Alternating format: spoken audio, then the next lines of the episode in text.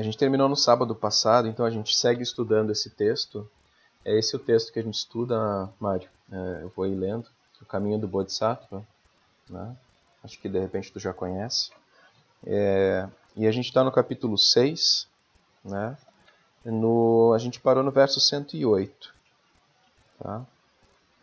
Na página 135, quem tem o texto. Mas de qualquer forma eu vou lendo ele. Né? É, essa parte do capítulo, né, ela, ela aponta para a gente a importância que todos os seres têm na nossa prática espiritual, né? principalmente no desenvolvimento da paciência. Que é impossível desenvolver paciência sem pessoas que nos testem a paciência. é impossível desenvolver qualquer tipo de qualidade é, no caminho sem levar em conta os outros seres. Né? Um grande diferencial da filosofia budista e, e, também na prática budista é a inseparatividade do eu e do outro, né? baseado na própria ilusão desse eu que a gente que a gente insistentemente carrega, né? Essa ilusão de estar separado não só do outro, mas estar separado do todo, estar separado do mundo, estar separado das, da, das coisas, né? É, não necessariamente apenas os seres animados, mas das coisas inanimadas, né? Está separado, é, ilusoriamente separado, né? De tudo aquilo que nos cerca, o que é uma grande ilusão, né? A ilusão da fronteira, né? Onde, né? Na, no sábado passado a gente falava disso, né? Esse eu não termina nessa careca luzente aqui, ó. não termina nessa pele, né? não termina nessas fronteiras que a gente acredita que tem. Né? É, essa, essas limitações, esses limites, eles são muito mais permeáveis do que a gente imagina. É, e o Buda ele aponta para essa realidade, a gente deva vai enfatizar isso, levando em consideração os sutras, levando em consideração os ensinamentos budistas. Né? Então, essa parte do capítulo em especial tenta apontar para isso tenta apontar para os seres como um campo de realização. E é por aí que, que o Shantideva vai nos conduzir. Ele vai apontar que uh, tanto os Budas quanto os seres sencientes são campos férteis de realização. E que nesse sentido, ambos, todos os seres e os Budas, eles são dignos de serem venerados. Então, todos os seres vivos, né?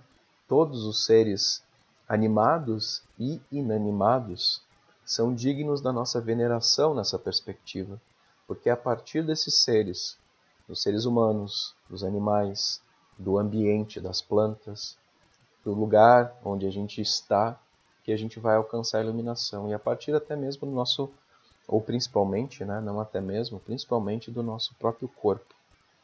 Então a gente terminou no seguinte verso: Já que a minha paciência brotou, graças a eles, então a minha paciência brotou graças aos seres, né? A eles devo oferecer os primeiros frutos, pois foram eles a causa da minha paciência. Então, Shantideva ele segue, né, os versos anteriores ele tratava disso também, né? Ele falou no 107, por exemplo, assim como um tesouro encontrado em minha própria casa, que conquistei sem fadiga, sem nenhum tipo de esforço. Meus inimigos ajudam o meu trabalho de Bodhisattva. E, portanto, eles deveriam ser para mim uma alegria. Né? Nesse verso, ele termina os versos de elogio aos inimigos. Né? E a partir de agora, ele começa a falar dos seres como campos de mérito infinito, ou campos de realização infinitos. Né? No 109, ele vai dizer o seguinte: Entretanto, se eu disser que não cabe a meu inimigo nenhum elogio, visto que ele não teve intenção nenhuma de estimular a minha paciência, porque eu reverencio o Dharma sagrado.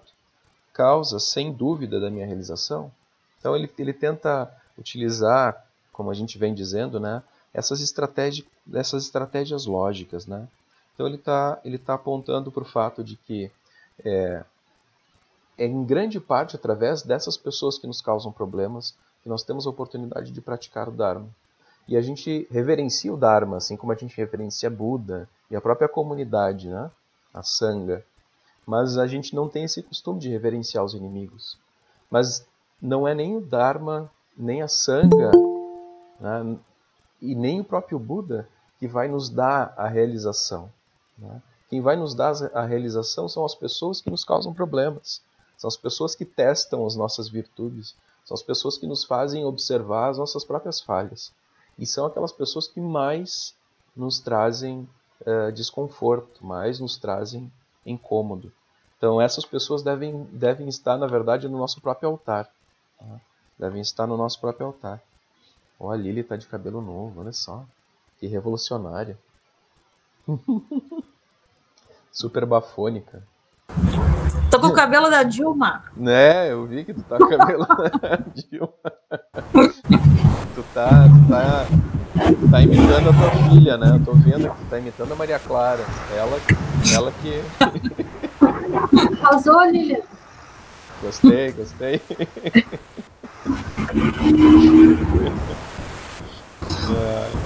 é. de rosa. É. Então no 110, no Shantideva segue. Né? É, deixa eu só pegar os comentários aqui para a gente poder seguir de acordo com os comentários e eu não perder isso, exatamente. 110 ele termina essa parte, né? Na verdade, no início eu me enganei. No 110 que ele termina essa parte dos inimigos e a partir do 111, 112 para ser mais específico, ele vai tra tratar desse respeito aos seres, tá? Então, vou até o 111 primeiro. Esses inimigos conspiram contra mim, protesto eu, e portanto não devem receber nenhuma honra. Porém, se eles tivessem trabalhado para me ajudar, qual um médico, como poderia eu dar à luz a paciência? Né? É, então, é impossível né, dar à luz a paciência sem auxílio desses inimigos. Né? Graças àqueles cuja mente é repleta de maldade, eu forjo a minha paciência. Eles são assim a causa da paciência, dignos de veneração como o próprio Dharma. Então, essa afirmação é, é bem categórica. Assim, né? Eles são a causa da minha paciência e são dignos de veneração, como o próprio Dharma. Né? Deixa eu ir cuidando do chat aqui, que às vezes eu, eu me passo. Ah, tá. então, aqui termina essa, essa parte, né? É, ao contrário do que eu falei antes, termina no 111, essa parte é, relacionada ao elogio aos inimigos e os inimigos como fonte de veneração. Tá? E a partir do 112 ele começa uma, uma outra parte do texto, que é a parte a penúltima parte do texto, né? que é respeito para com os seres. Então, reverenciando os seres, considerando eles como um campo de mérito. A ideia do campo de mérito eu acho uma coisa muito interessante no budismo. Tá? Campos de mérito. É, a gente já comentou sobre isso em, no, no, estudo em capítulos passados. É, a ideia do campo é bem clara. A gente semeia ações e colhe virtudes. Então, os campos de mérito, eles são principalmente as pessoas é, mais vulneráveis, são os idosos, são as pessoas doentes, são os nossos professores, as pessoas com as quais a gente é, tem uma dívida de gratidão, né? Mas também as pessoas que sobre as quais pesam é, pesadas aflições, né? É, pesam as emoções afetivas, onde a pessoa está imersa em um mundo praticamente infernal e impossível de se libertar desse mundo, né?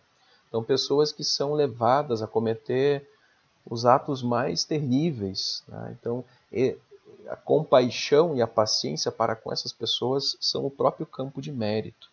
Né? Justamente por serem as mais difíceis de se ter compaixão, né? justamente por serem aquelas que mais desafiam a gente né? Nesse, nessa prática. Então a gente deva vai dizer no verso 112: Assim o sábio poderoso disse do campo de seres sencientes, como do campo dos conquistadores Muitos que levaram a felicidade aos seres passaram além, tendo alcançado a perfeição. Assim, o estado búdico depende dos seres sencientes e dos Budas igualmente. Que tipo de prática é essa, então, que reverencia apenas os Budas, mas os seres sencientes não?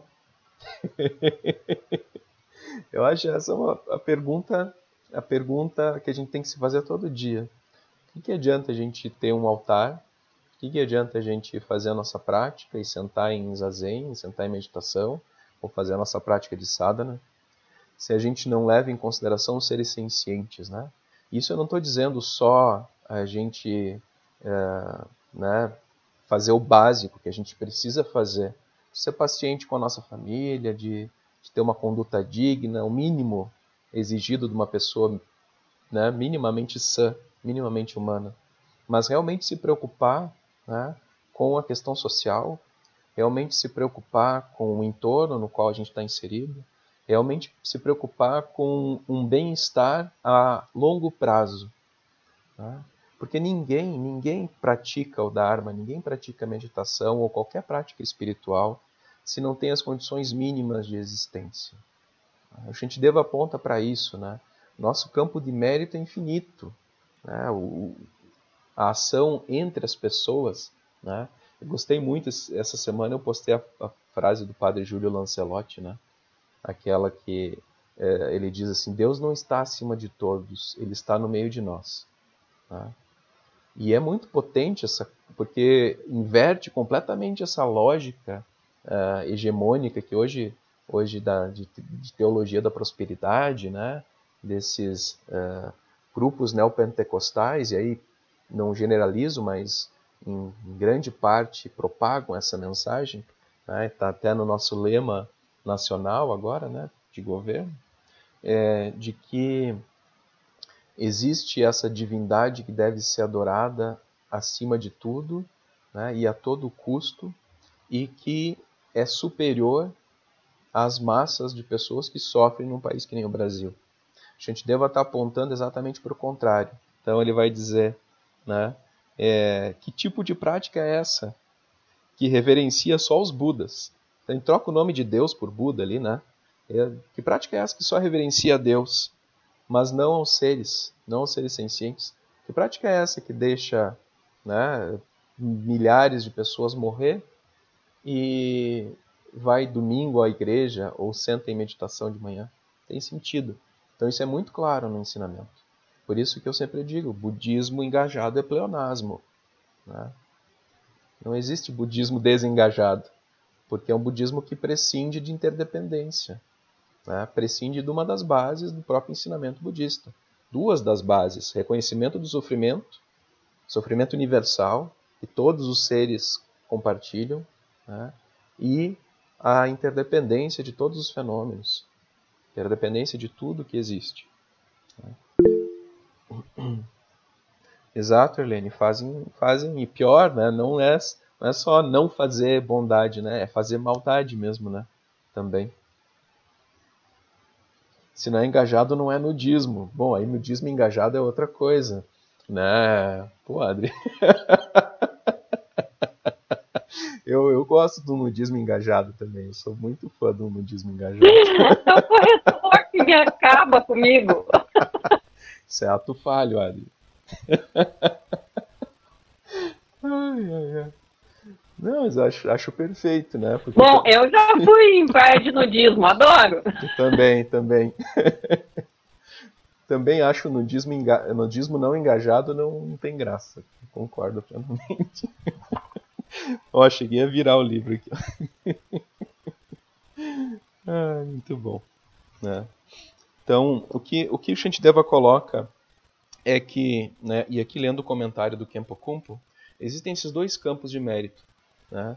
que é o campo dos seres e o dos Budas. E os dois merecem é, a nossa veneração, mas é, com práticas diferentes. Prestem atenção que isso aqui é interessante. Né?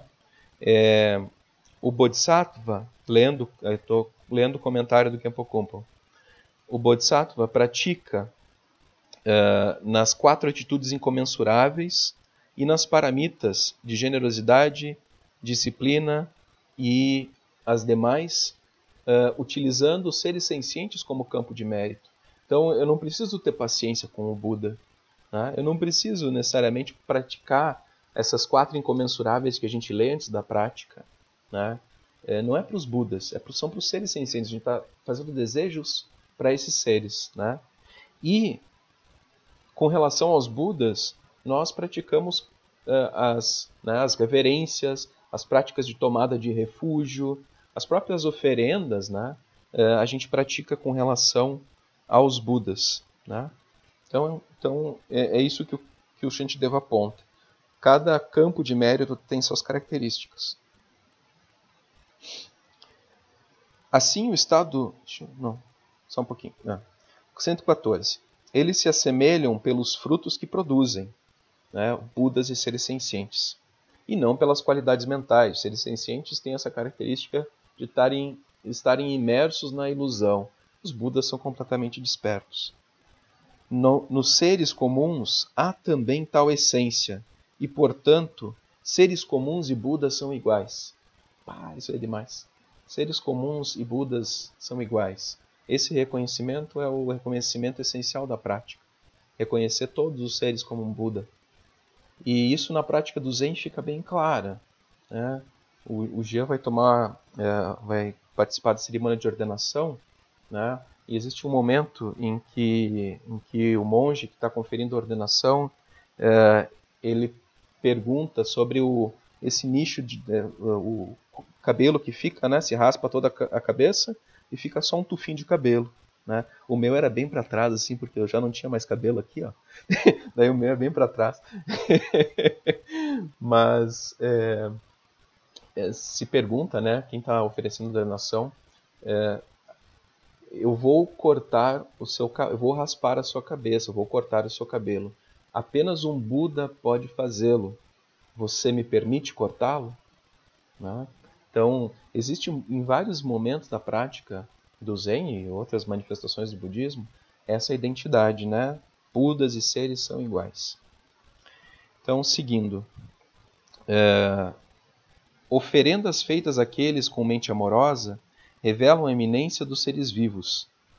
Aqui ele está falando assim: é, nós devemos fazer oferendas para pessoas que praticam uma mente amorosa.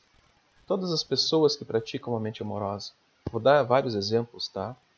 As mães, uh, os professores, as pessoas que trabalham com assistência social, as pessoas que praticam orações diárias e práticas diárias de uh, votos positivos, né? aspirações, desejos auspiciosos. Todas essas pessoas, a gente deve apontar aqui como dignas de veneração, né? dignas de veneração. Então, oferendas feitas àqueles com mente amorosa revelam a iminência dos seres vivos. Né? Ou seja, que a oferenda para esse tipo de ser é, resulta em um mérito é, imenso, né? inexaurível. O mérito que advém da fé em Buda revela, por seu turno, a eminência de Buda. Né? Então, aqui mostra as duas características, a diferença das duas características é, com relação às oferendas. Né? Embora nenhum deles seja igual aos Budas, que são oceanos de perfeição, por terem uma participação na obtenção da iluminação, os seres são semelhantes aos Budas. Por terem uma participação na obtenção da iluminação, eles são semelhantes aos Budas e a gente pode acrescentar até superior eh, a superiores, porque eles fazem um serviço que os próprios Budas não fazem, né? que é justamente nos acompanhar no caminho, né? nos acompanhar, nos testar e, e, colaborar com o nosso aprendizado. Né? É, que a gente falava na semana passada, né? Mar tranquilo não faz bom marinheiro. Né? Então é a partir desses tormentos que a gente vai aprendendo a desenvolver essas qualidades. Né? Então, deixa eu ver o que o Kempo Kompo. Uhum. Então, olha só, isso aqui é bem interessante. O Kempo Kompo comenta com relação ao verso 115 sobre a fé em Buda, né? É, que eu não, não mencionei isso, mas é importante. Né? Então, novamente, o mérito que deriva da fé nos Budas, a oferenda de uma flor que seja apenas uma gota de água, é, apenas erguendo a mão, uma única mão em gesto de homenagem, tudo isso se transforma em um mérito imensurável. Então, essas pequenas coisas a gente perde a oportunidade de fazer. Eu lembro que tem uma história do Thiago Rinpoche de uma praticante que era muito próxima dele. E, e em algum momento, estou lembrando a história de cabeça, tá? E se alguém conhecer me corrija. Em algum momento, essa praticante conta que o mala, né, o rosário dela, estourou e as contas se espalharam no chão. E aí imediatamente o Tiagdu ele começou a ajudar ela a juntar e ele costurou o mala dela novamente. Ele fez o mala dela. E ela disse: Não, poxa, não faz isso, que é isso? Para quê? Meu Deus, deixa que eu faço. E ele simplesmente diz para ela: Se te traz benefício, se te traz felicidade, por que, que eu não devo praticar? Por que, que eu não devo fazer isso? Né? Apontando para uma condição de que é, ele estava praticando o ato meritoso e de que ele era é, não era um ser é, divino que não poderia se misturar com esse tipo de atividade. Ao contrário, que ele deveria fazer qualquer tipo de atividade que pudesse beneficiar os seres, mesmo que seja só trazer uma pequena alegria para esses seres. Isso pode criar uma relação de causa e efeito que leva os seres a essa iluminação final. Tá? Então, seguindo. No entanto, se de tal reunião da Excelência Suprema uma diminuta parte aparecesse em alguns seres, a oferenda nos três mundos, eh, a oferenda dos três mundos a ele seria, seria irrisória, já que uma parcela do surgimento do Supremo Estado Iluminado cabe aos seres comuns, a virtude de apenas essa semelhança faz com que seja apropriado reverenciá-los. Então, o que o Shantideva tenta apontar aqui é essa característica de que nós devemos colocar como prática a reverência a todas as pessoas, a todos os seres é, sencientes e ao meio ambiente. Né? Tem um livro que eu acho que é extremamente importante, que é, é fala sobre uma característica do budismo japonês, principalmente, né, na relação com o shintoísmo, né, que tem essa característica mais animista, assim, né, que é Budas Vegetais, o nome do livro, Vegetable Buddhas, né, que fala sobre a sacralização das plantas no budismo japonês, das plantas no geral, assim muito próximo do que a gente observa nos cultos uh, afro-brasileiros, né, na Umbanda, no Candomblé, né, em outros cultos assim, em que para você tirar um pequeno galho de uma planta, você pede licença, né, pede licença para entrar numa mata, né, para né, esse tipo de respeito com o ambiente é o que se chama veneração, né? Então, no verso 118, é, a gente termina assim. Oi. Desculpa te interromper, mas eu me lembrei que é, uma vez num, num, lá no templo, alguém perguntou para a Lama Sherb se, os, se as plantas eram consideradas seres sencientes, ela disse que não. Sim, eu lembro que tu me falou isso já num dos encontros. E isso é uma característica do budismo tibetano. A minha leitura é a seguinte: os tibetanos não têm contato com plantas, né? ah, não lembrava que eu tinha feito esse comentário. É que para mim parece óbvio que considerar que sim. Uhum. É, eu também vejo dessa forma. É, mas eu acho que isso é uma questão geográfica e histórica bem específica do, do budismo tibetano, sabe? É, porque no lugar onde os tibetanos é, vivem não, não tem uma, um contato assim tão aproximado com as plantas. Mas qualquer um que viva na floresta, por exemplo, não pode deixar de pensar que aquilo lá é tudo é, vivo e sente sim, né? E que tem uma consciência, mesmo que seja diferente dos outros seres animados, né? Sim. E, e aí quando a gente pensa, por exemplo, a gente tem outros professores que trabalham com uma perspectiva um pouco diferente. O próprio Tish Nahan, né, falando sobre essa questão do respeito com a biosfera. O Dalai Lama em si também já falou sobre, sobre esse aspecto em específico. E no budismo japonês isso é muito, muito claro. Né? Inclusive tem uma oração que eu gosto muito quando a gente faz em retiro, que é uma oração para que, uh, que, que, os seres inanimados atinjam iluminação. Né? que as plantas e que os bosques possam atingir iluminação. Eu acho isso muito bonito, né? pensar que, é, que, que eles estão todos inclusos dentro dessa grande cadeia do ser. Né? não faz muito sentido pensar em separar eles. Né? Não vejo, pelo menos não vejo argumento forte para isso. claro, claro que a gente pode é, é, seguir também isso é, a partir de uma perspectiva de fé religiosa, mas não é um argumento para dizer que, que as plantas não são sencientes, né? Tudo ao contrário. Mas é óbvio também que elas não têm um sistema nervoso é, desenvolvido como o nosso, e, e, a ideia de sentir dor é diferente, né? É, então, a gente tem que levar isso em consideração. É, eu, eu pessoalmente acho o ideal, por exemplo, do veganismo uma coisa a ser buscada, né? É, a se buscar consumir cada vez menos carne, é, se conseguir se tornar vegetariano e se puder trazer o menor sofrimento aos seres, é, melhor.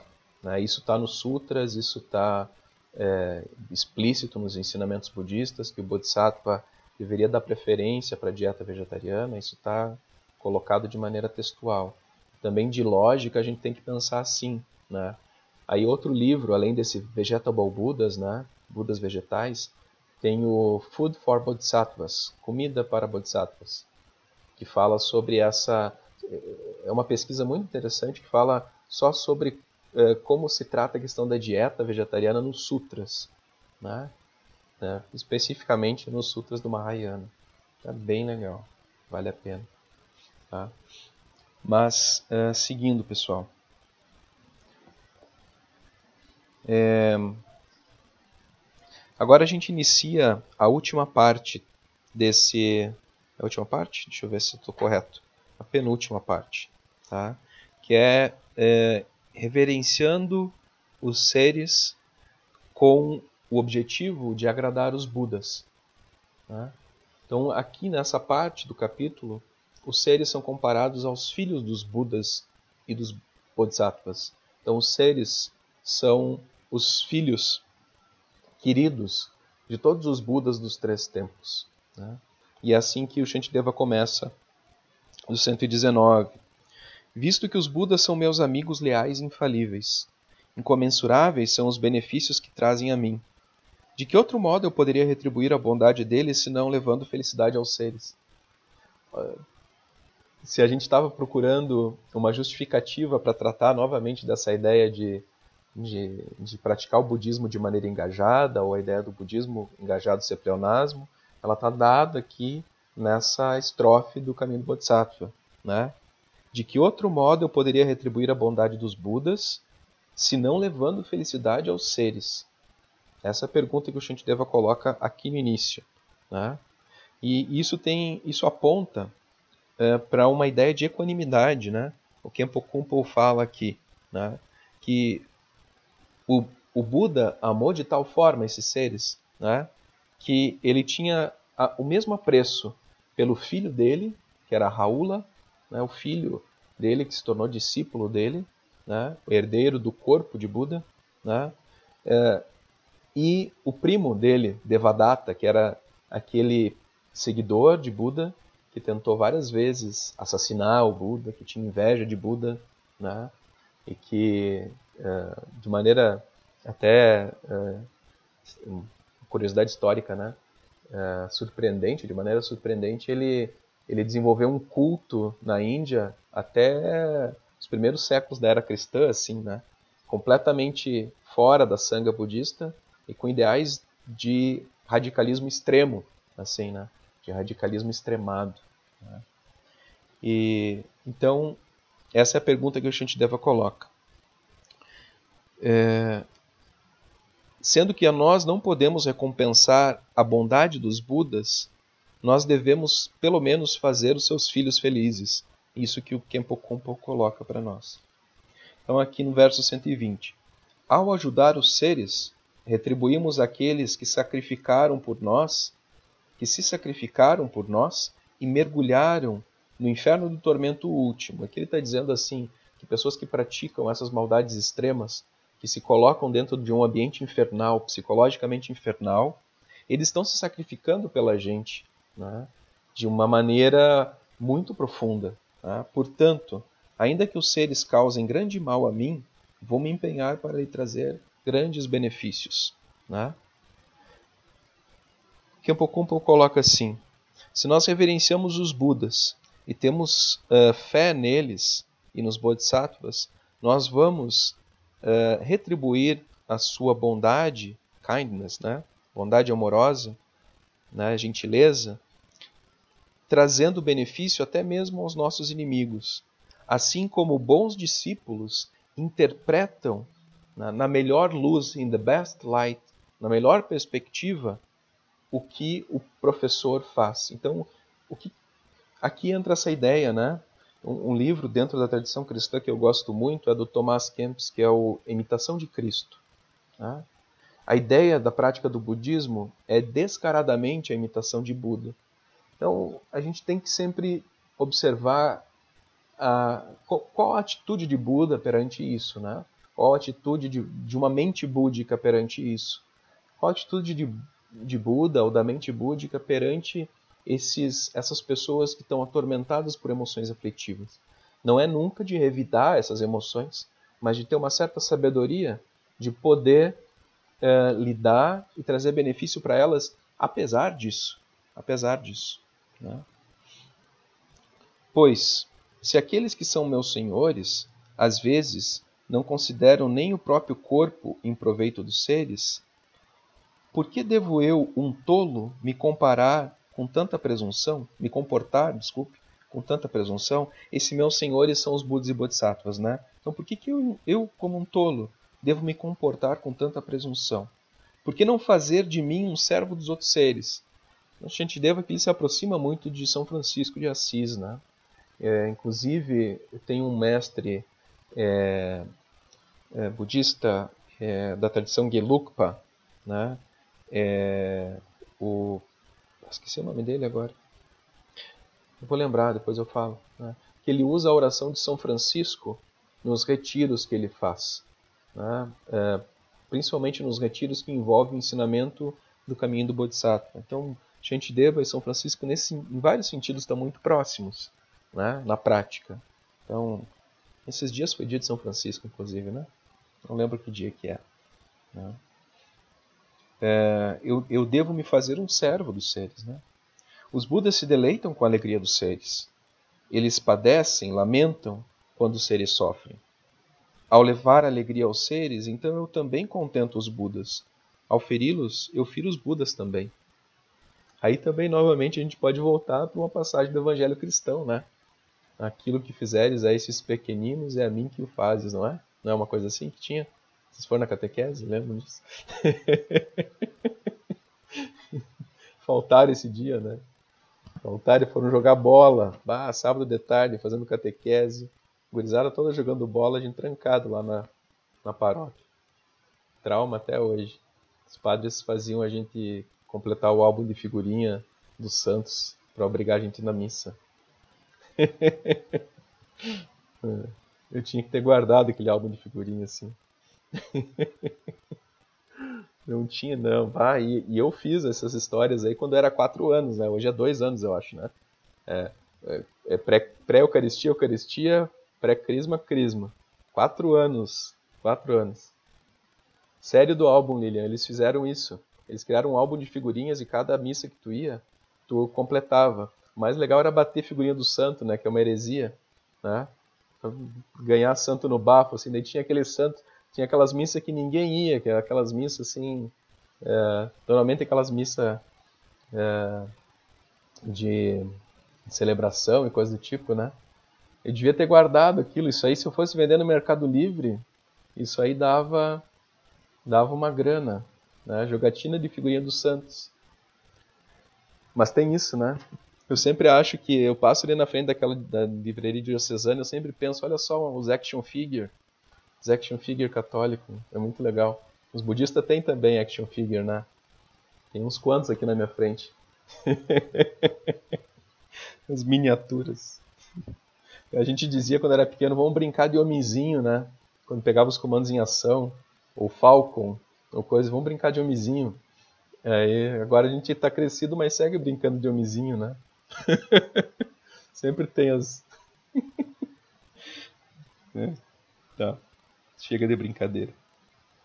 Uh, do mesmo modo que não há prazer sensorial que deleite a mente daquele que está com o corpo em chamas, não há como contentar os grandes Budas compassivos enquanto nós próprios formos a causa de sofrimento para os outros. Também gosto muito dessa estrofe. Né? A 123. Acho que tem um comentário interessante do Kempo Kumpo aqui para gente. É, olha só. Ah, e aqui tem mais uma questão sobre a questão de sacrificar seres, que eu acho que é interessante. Deixa eu ver aqui o 123 que ele fala. Aqui, ó. Uh, mesmo que eu faça oferendas para as três joias, não há como agradar os Budas e Bodhisattvas quando nós mesmos somos a causa de sofrimento para os outros. Então, o primeiro passo é deixar de ser causa de sofrimento para os outros, deixar de ser um estorvo para as pessoas, né? deixar de ser, né? deixar de ser cuzão, né? no geral, assim a tradução deveria ser. Né? Não, acho que é, é, esse é o grande resumo dos ensinamentos de Buda. Não seja cuzão, a primeira, primeira coisa, assim. É isso aí, já. Don't be a jerk. Exato, né? Eu acho que esse é um ótimo resumo. Aqui eu, eu gostaria de ler essa parte aqui, falando novamente sobre o vegetarianismo, né? E sobre sacrifícios de animais, tá? Isso aqui é, eu vou ler textualmente do Kempo Kumpo, tá? Isso aqui é uma coisa que ainda acontece. Acontece no Tibete, acontece entre budistas, inclusive, né? É, as pessoas que é, desenvolvem ou praticam os assim chamados rituais vermelhos, oferendas de carne e sangue, né? é, e colocam essas substâncias em mandalas, né? ou na mandala de oferenda. E eles é, clamam invocar, né? eles alegam invocar a presença dos Budas e dos Bodhisattvas. Ele está falando isso em relação a causar sofrimento por seres. Né? Então eles alegam invocar a presença dos Budas e Bodhisattvas. Mas isso é a mesma coisa que matar o filho amado de uma mulher e depois chamá-la para um banquete com a carne e o sangue do próprio filho. As deidades de sabedoria não têm nenhuma relação e não têm por que se aproximar. Ao contrário, são apenas os obscurecimentos que podem, de alguma forma, encontrar prazer em sacrifícios assim sangrentos. Uh... É, e aí ele complementa: dessa maneira, a única coisa que conseguimos com tais tipos de prática é trazer a ruína para as nossas próprias vidas. Então, aqui é uma, só para enfatizar aquele contexto anterior, né, com relação a, essa ideia assim de, né, de uh, evitar o sofrimento dos seres e, e, por que que é importante para a gente cuidar também, inclusive com essas questões, né? Isso é muito importante, tá? Ah, acho que está fazendo sentido, né, pessoal? O mal que fiz aos seres entristece todos os Budas em sua imensa compaixão. Portanto, todas essas maldades eu confesso hoje. Aqui ele está retomando a confissão para finalizar o capítulo. Tá? Rogando a eles que sejam tolerantes com minhas ofensas. Então, ele no verso 124 faz essa confissão. E, para que eu possa deleitar o coração dos Budas, de agora em diante, serei senhor de mim mesmo e serei servo do mundo. Sempre que a gente faz a confissão, lembra que tem aqueles, aquelas promessas que a gente faz após a confissão, que é de manter uma atitude correta e não incorrer no mesmo erro, né? Eu não revidarei, ainda que multidões pisem na minha cabeça e me matem. Pá. que os guardiões do mundo com isso agora se rejubilem. É forte, né? Forte, muito forte. É, nem, nem se pisam no dedão da gente, a gente deixa de revidar, imagina se pisar na cabeça. É. Não tem como revidar, né, Roberto? não tem como evitar. Né? Então, aí ele, a partir daqui, né, então ele, ele vai se encaminhando para o fim do capítulo. Os grandes senhores compassivos consideraram como a si mesmo todos os seres, disso não há dúvida. Aqueles que vejo como seres são Budas eles mesmos. Como não os tratar com respeito? Como não os tratar com respeito? Né? É, deixa eu ver aqui alguma coisa, a gente está no 126. Então, é, no 126, o Kempo Kumpo comenta: É ensinado que quando o Buda, pela primeira vez, engendrou a atitude de Bodhicitta, ele considerou todos os seres em geral como seus pais e mães. Mais especificamente, ele olhou para aqueles mais velhos que ele, como seus pais, para aqueles de mesma idade como irmãos e irmãs, e para aqueles mais novos como seus filhos e filhas. Então essa atitude de mente é aquela que a gente deva tentar trazer para nós. Então, considerar todos os seres como nossos pais, nossos irmãos e nossos filhos e filhas. Né? E isso vai abrir as portas para uma prática que a gente vai ver em seguida nos próximos capítulos, os próximos capítulos, os próximos capítulos de Shantideva, o caminho do Bodhisattva, a prática de equalizar, né, e também de trocar eu e o outro, né, equalizar no sentido de é, não daquela música da Pitty, né, é, no sentido de manter no mesmo, né, no mesmo nível, né, igualar, melhor dizendo, né, equal, tornar igual, igualar, né, igualar, né, porque em última instância diz Kempo Kumpo, né, o eu, o self e o outro, né, são o mesmo, tá? Então isso, né? E todos os seres são dotados de natureza búdica, Uh, o Kempo Kumpo vai citar parte dos sutras dizendo aqui, né, uh, onde quer que o espaço, uh, onde quer que o espaço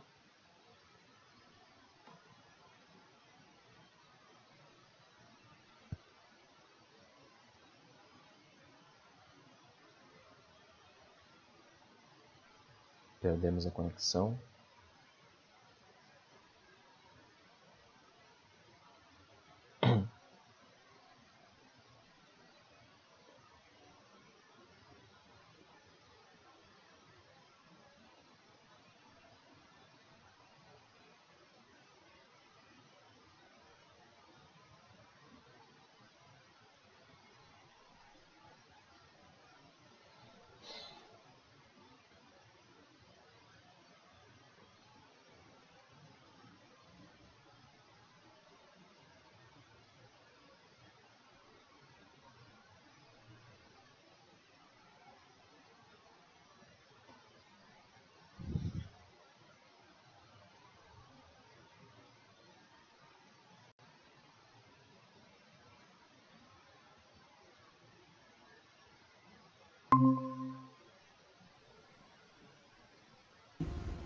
Paciência. A Thaís é muito palhaça, né? ela tá.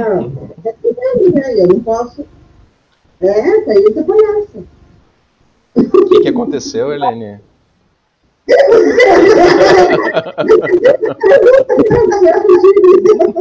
É tudo culpa da Thaís. Eu tava rindo aqui, a Lilian perguntou que a Helene tá rindo tanto. Eu disse, a Thaís é muito palhaça aqui. É tudo culpa da Thaís, porque ela é uma arquiteta ariana. É. é. Só isso eu quero falar contigo. deixe, deixe. Mas como é que é uma filha? É ótimo. É, fala diferente na frente dela, né? Fala diferente.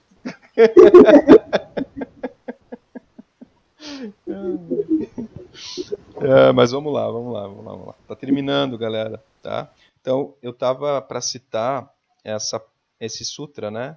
É, aonde quer que é, o espaço, até onde o espaço se espalhe, né? O corpo iluminado de qualquer, da, da mesma forma também se espalha. É, aonde quer que esse corpo iluminado exista, né? está presente também a fala iluminada. E onde quer que a fala iluminada uh, exista, a mente iluminada está presente também. Então, Kempo Kumpo coloca assim: Desde o princípio, os seres vivos não estão separados da mente iluminada. Reconhecendo isso, reconhecendo isso, os grandes seres, né, os bodhisattvas e os budas, que atingiram a iluminação é, tomam os seres como eles mesmos, como si mesmos. Né? Porque não há a menor diferença entre o que chamamos de Buda e aquilo que chamamos de seres, já que todos estão permeados pela natureza búdica. Né? Então isso é bastante importante, muito importante. Né? E aí entra uma outra, uma outra questão que eu achei, eu acho belíssima, sabe? É, que é a ideia de essa ideia da natureza de Buda, Tathagata Garba, o Sugata Garba, né? Que é o, o útero, Garba é útero, né? O matriz, né? Matriz, a matriz dos Budas, né? Matriz dos Budas, então essa base que existe em nós, essa natureza búdica que existe em nós. Então, já que todos os seres têm essa natureza búdica, né? Eles são de fato, diz o Kempo Kumpo, Budas do futuro. Todos os seres são Budas do futuro.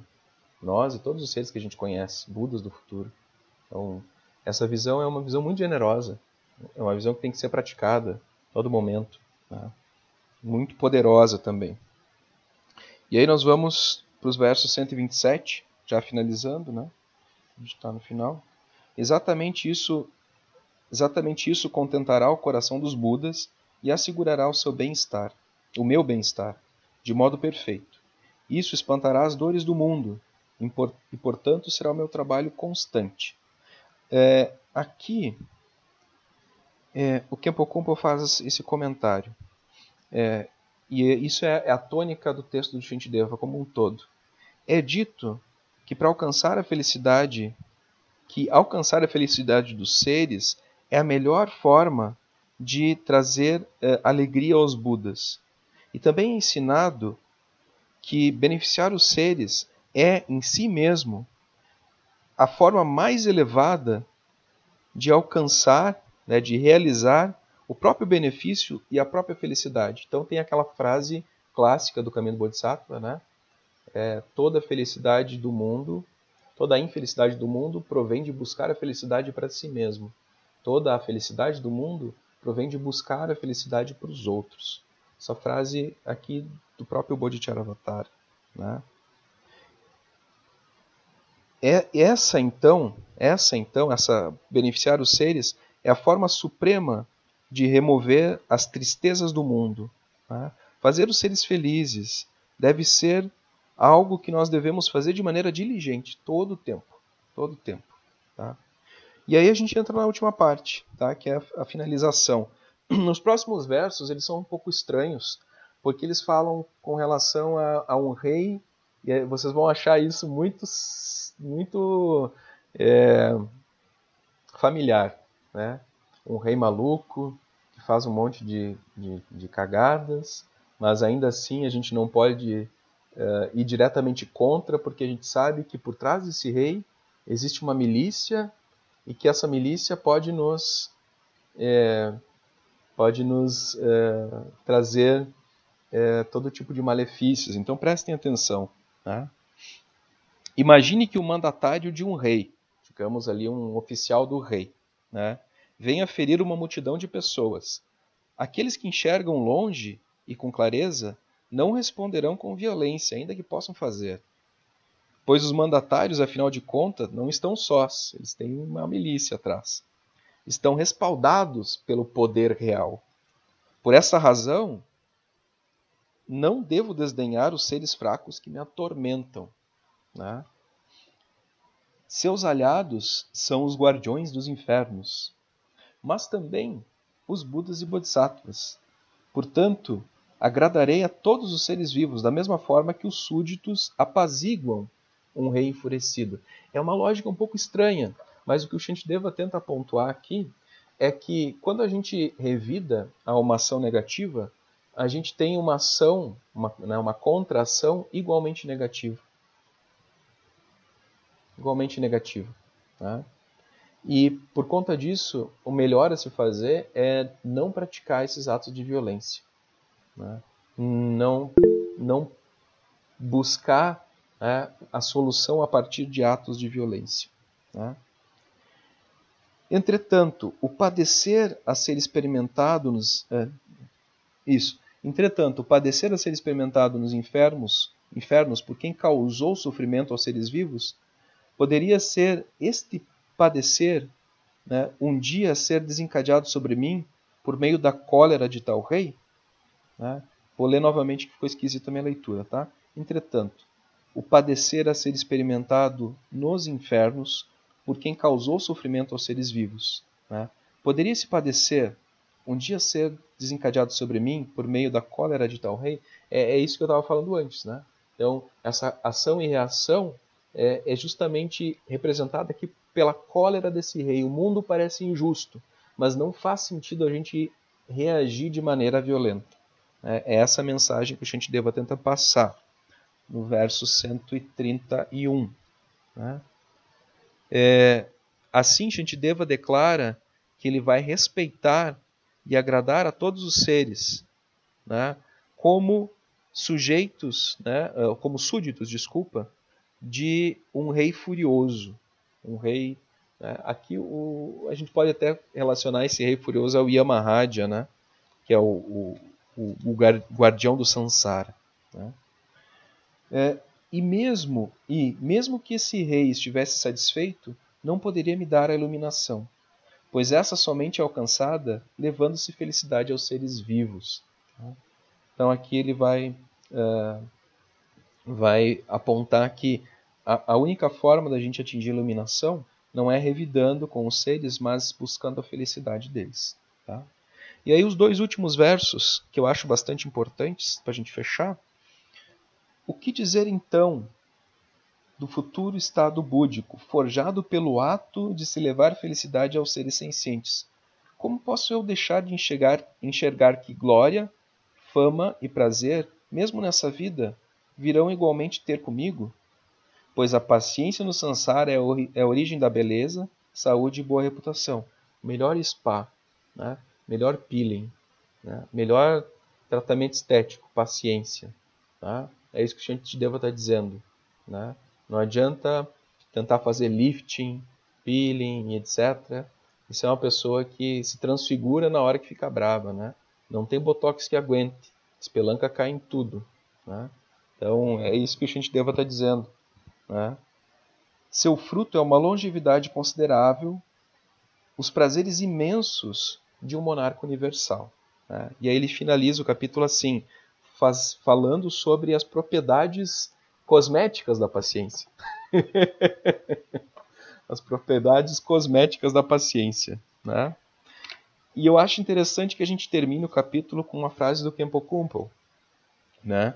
Então aqui ele, ele, ele né, é, como resultado de, de, cultivar a paciência, né, é, nós desfrutamos de um corpo atrativo e, e completo em todos os sentidos. Né? Ele não diz aqui, mas pode ser, pode ser né, que, que seja até a cura para a própria impotência, ter paciência, né? Porque no final das contas, essa ideia toda de impotência é, é, é uma ansiedade, né? É uma ansiedade. né? Então ele coloca aqui, além disso, né, vamos conquistar um excelente renome e teremos uma vida longa, uma vida longa e feliz. Tá? Uma vida longa e feliz. E ele termina, né? É, aqui acaba o capítulo 6 do Bodhicharyavatara, sobre paciência. Né? Esse, esse, é, essa prática deve ser cultivada quando o veneno da raiva apareça. Né?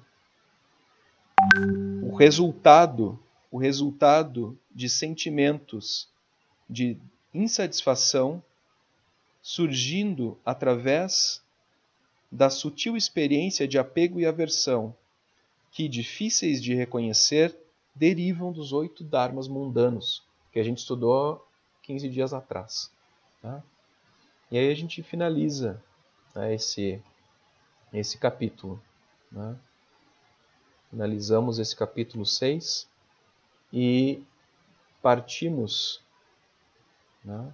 Deixa eu só alterar aqui uma coisa. Aí. Eu tava. Vocês tinham travado para mim, agora voltaram. Isso. Vocês conseguiram me escutar até aqui?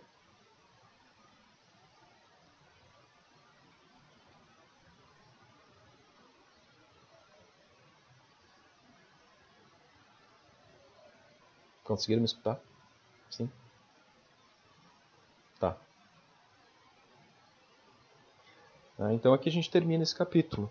Né? E aí o próximo capítulo é o capítulo sobre diligência.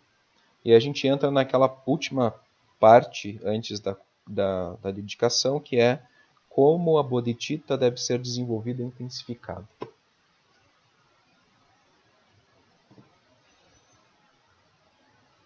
Algum comentário? Alguma questão? Alguma dúvida? Desculpem as bobagens.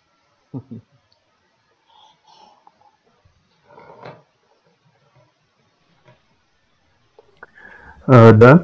Oi. Tu havia comentado sobre a, aquela, aquela parte da cerimônia de, de ver o professor como Buda, né? Uhum. De falar que isso de fato aconteceu numa das aulas, né? Foi até um, uma experiência bem emocionante para mim. Foi uma das aulas assim corriqueiras que ela estava dando. Uhum. E ela falou das, das frustrações pessoais dela, né? Que como ela queria estar escrevendo mais, por exemplo, e Uhum. ela ficava olhando para a Monja Coen como ela queria. E ali eu vi uma ressonância assim minha, sabe? E foi muito emocionante, porque ali é- foi como ver ela como Buda mesmo, e a partir dali eu tenho procurado ver isso em todo mundo, sabe? Então, quando a gente abre os olhos, a gente consegue ver isso realmente em todo mundo. E foi, eu sempre lembro daquele dia, foi foi emocionante mesmo. E é sutil, né? É... Ao mesmo tempo que é Muito sutil. assim, que é uma experiência que te emociona, é sutil, né? É uma coisa que não, não é aquele êxtase, né?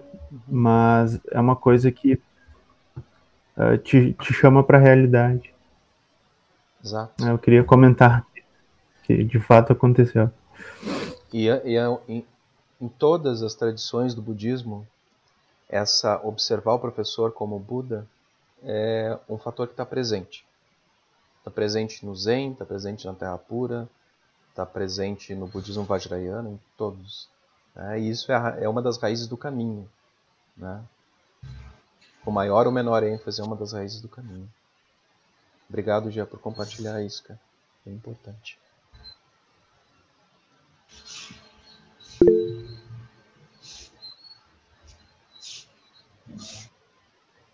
Mário, o que, que, que, que nos diz? Um oi. oi. Boa tarde, estão ouvindo? Sim, Sim. Eu estou com um problema no computador aqui, um computador um pouquinho velhinho, quase tão velho que nem eu, né? mas é, é, a gente está apanhando do computador aqui. Mas é, eu, eu acho bastante interessante e, e, e a primeira vez que eu estou participando, logicamente a gente tem tem uma bagagem em uma outra linha. Eu fui professor de Raja Yoga, conheço a Erlene já há muito tempo, por exemplo, sim. né? E, mas a percepção que, eu- que, eu, que eu quero levar é assim, ó, é, é muito importante hoje em dia, dado tudo aquilo que a gente está passando. Eu não estou fazendo aqui nenhum proselitismo político nem nada, mas todo mundo sabe o que, que a gente está passando nesse, nesse atual governo federal. né? É uma coisa terrível e é necessário a gente apelar muito para a nossa natureza búdica e reconhecer muito a natureza búdica do, do, do Bolsonaro para superar de uma forma civilizada aquilo que está acontecendo. Então, o que foi discutido hoje, o que eu vi aqui, serviu bastante para a gente procurar compreender de uma outra forma, né? compreender de uma outra forma.